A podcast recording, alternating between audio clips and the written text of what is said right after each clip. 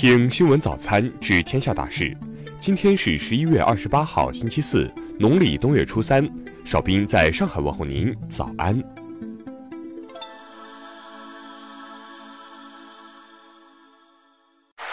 首先来关注头条消息：假特工王立强，二零一六年庭审视频曝光，对诈骗供认不讳。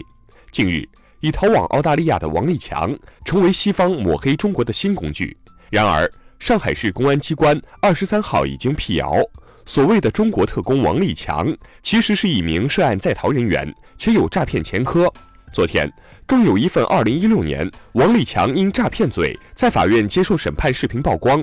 视频中，王立强对于其诈骗十二万元人民币的事实供认不讳，并称自己法律意识淡薄，希望法院从轻处理。最终，王立强因诈骗罪被判处有期徒刑一年三个月，缓刑一年六个月。今年年初，王立强再次涉嫌诈骗，且涉案金额十分巨大。上海市公安局静安分局已对其进行立案侦查。如今，涉案在逃的王立强更是从国内骗到国外，在西方舆论的炒作下，以中国特工的身份编造了一系列抹黑中国的故事。但种种权威信息证明。王立强只是一名满口胡言、颠倒黑白的惯骗。下面来关注国内方面的消息。中国驻联合国代表二十六号审议联合国搜集伊斯兰国在伊拉克犯罪证据调查组工作时发言，要求调查组尊重伊拉克国家主权及司法管辖权。香港特区政府日前决定撤回香港中文大学、香港大学的翻新拨款，总额超过二点五亿元港币，人民币约二点二亿元。根据财政部、国家税务总局日前公布的《中华人民共和国增值税法》征求意见稿，增值税起征点为计销售额三十万元。国家发改委近日指出，重大自然灾害过后。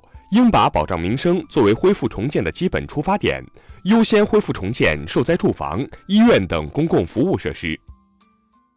报告显示，目前我国积极推广使用清洁煤供暖，过去两个采暖季累计新增清洁取暖面积约三十六亿平方米，清洁取暖率达到约百分之五十点七。昨天，全国携号转网正式提供服务。中国电信、中国移动、中国联通、中国广电四大运营商把该服务作为今年考核的重点指标。经生态环境部初步核算，二零一八年我国单位国内生产总值二氧化碳排放下降百分之四，基本扭转了碳排放快速增长的局面。截至十月底。我国三十一个省和新疆生产建设兵团省级政务服务平台全部申请开通了出入境证件身份认证服务。下面来关注国际方面的消息。美国众议院针对总统的弹劾调查将进入新阶段，众议院司法委员会将于下周举行首次弹劾听证会。美国总统特朗普二十六号宣布成立特遣小组，以应对美洲印第安原住民和阿拉斯加原住民失踪与遭遇谋杀的严重情况。据欧洲媒体报道，当前法国已成为欧洲最大避难申请国，今年年初至今，申请人数多达十二万余人。英国集装箱藏尸案首批十六具遇难者遗体二十七号运回河内。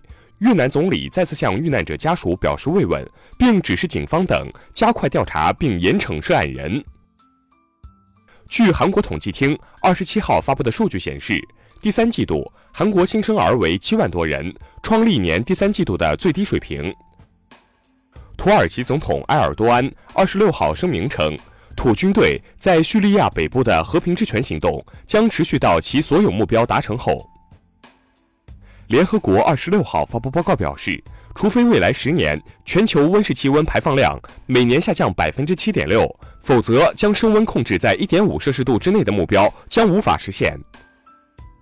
美国联邦航空管理局二十六号表示，未来所有波音七三七 MAX 新机的适航性证书都仅由该局核发。此前，波音自身也有权核发适航性证书。下面来关注社会民生方面的消息。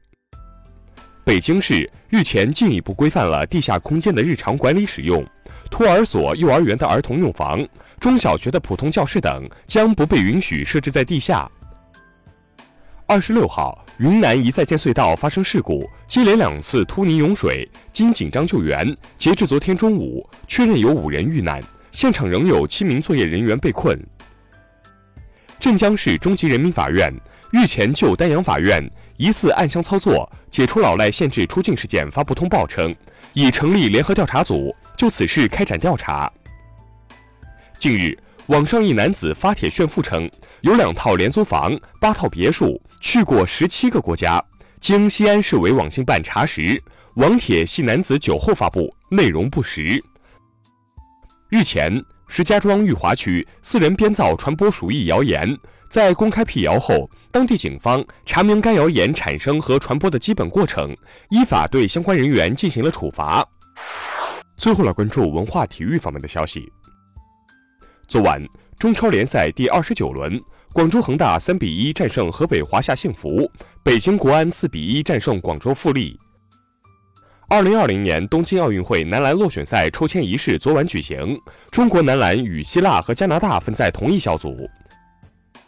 著名诗人、作家、学者流沙河的遗体告别仪式二十七号在成都举行，百余位社会各界人士从各地赶来，与流沙河正式告别。